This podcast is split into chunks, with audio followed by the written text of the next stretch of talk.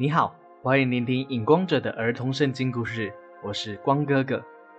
今天要讲的是《出埃及记》第四章第十九节到第九章第七节。十灾。摩西带着妻子希波拉和两个儿子从米甸出发前往埃及。摩西的哥哥亚伦听神耶和华的话，到旷野和烈山那里去迎接摩西。亚伦当时八十三岁。亚伦带摩西回埃及地，并且跟众长老们说明。摩西是神耶和华派来拯救以色列人的。摩西也在百姓中行了神耶和华叫他行的神迹，以色列人就相信摩西是神耶和华派他来救他们的。于是摩西和亚伦就去见法老，对法老说：“耶和华以色列的神这样说：让我的百姓去旷野走三天的路程。”在那里向我祭拜守节。法老对他们说：“耶和华是谁呀？叫我听他的话。你们是懒惰的，编一个理由说要到旷野去祭拜你们的神。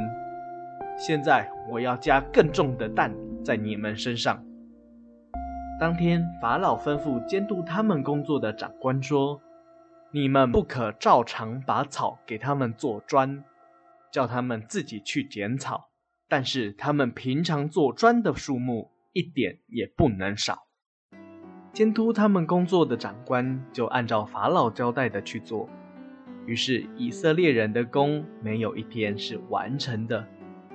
长官就责打他们，对他们说：“你们继续做工吧，草是不会给你们的。”砖的数目也不能少。谁叫你们去向法老说，让我们去旷野祭拜我们的神？想偷懒，也要编一个更好的理由啊！以色列百姓听了，就对摩西和亚伦说：“愿神耶和华判断你们吧，因为你们让我们在法老面前有了懒惰的罪名，加重了我们的负担。”摩西和亚伦对他们说：“神耶和华必救你们脱离埃及人的重担，带领你们去到美好、宽阔、流奶与蜜的地方。”以色列人因为苦功愁烦，不肯听摩西和亚伦的话。神耶和华对摩西说：“你和亚伦再去见法老吧，我要使法老的心刚硬，也要在埃及地行神奇的事。”但是法老必不听你们，我要伸手重重的惩罚埃及，将我的百姓从埃及地领出来，这样埃及人就会知道我是耶和华神了。摩西和亚伦见到了法老，神耶和华对摩西说：“叫亚伦把杖丢在地上。”亚伦就把杖丢在地上，杖就变成了蛇。法老对博士和术士说。换你们了，博士和术士们也把自己的杖丢在地上，杖也变成了蛇，但亚伦的蛇却吞了他们全部的蛇。博士和术士们都很惊讶，但是法老心刚硬，不肯听摩西和亚伦的话，让以色列人去旷野祭拜他们的神。神耶和华对摩西说。明天早晨，法老会往河边去，你要在河边迎接他。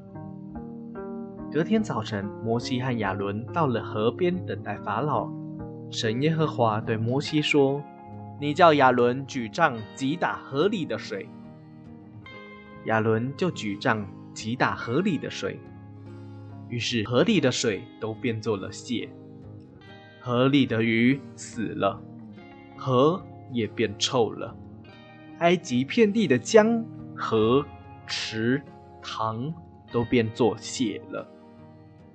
法老对术士说：“你们行吗？”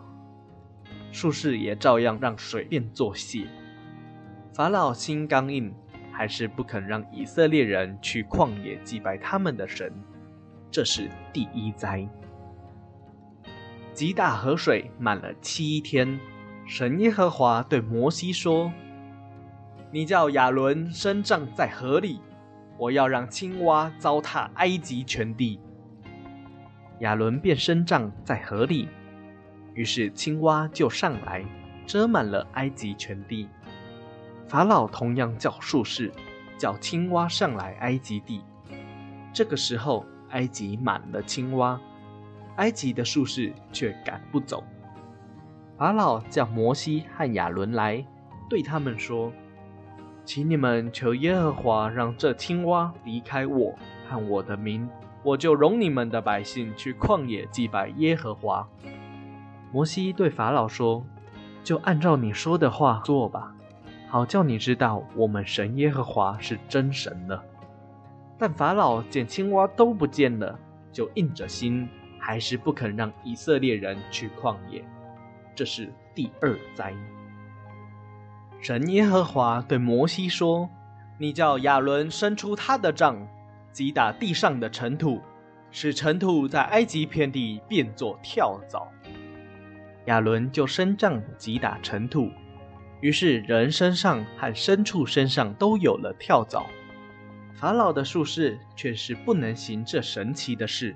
术士对法老说：“这是神的手段。”我们没办法。法老心里刚硬，还是不肯听摩西和亚伦的话。这是第三灾。神耶和华对摩西说：“你明天清早起来，去到河边，对法老这样说：你若是不让我的百姓去，我要叫成群的苍蝇到所有埃及人的地方，但是我百姓所居住的歌山地。”却没有苍蝇。我要将我的百姓和你的百姓分别出来，好叫你知道我是神耶和华。明天必有这样的神迹。于是成千上万的苍蝇遍布整个埃及地，埃及因为这苍蝇都败坏了。法老叫摩西和亚伦来，对他们说：“我容你们去吧。”请你们求耶和华使苍蝇不见。但法老见苍蝇都不见了，就硬着心，还是不肯让以色列人去旷野。这是第四灾。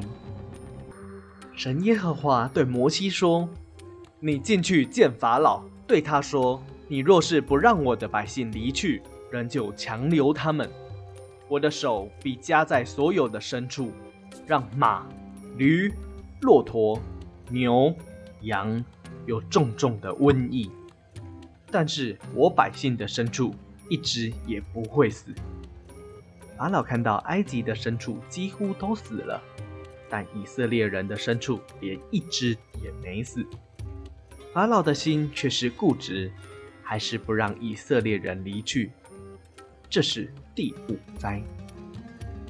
今天的故事就到这里，我是影光者。期待我们下一次再见。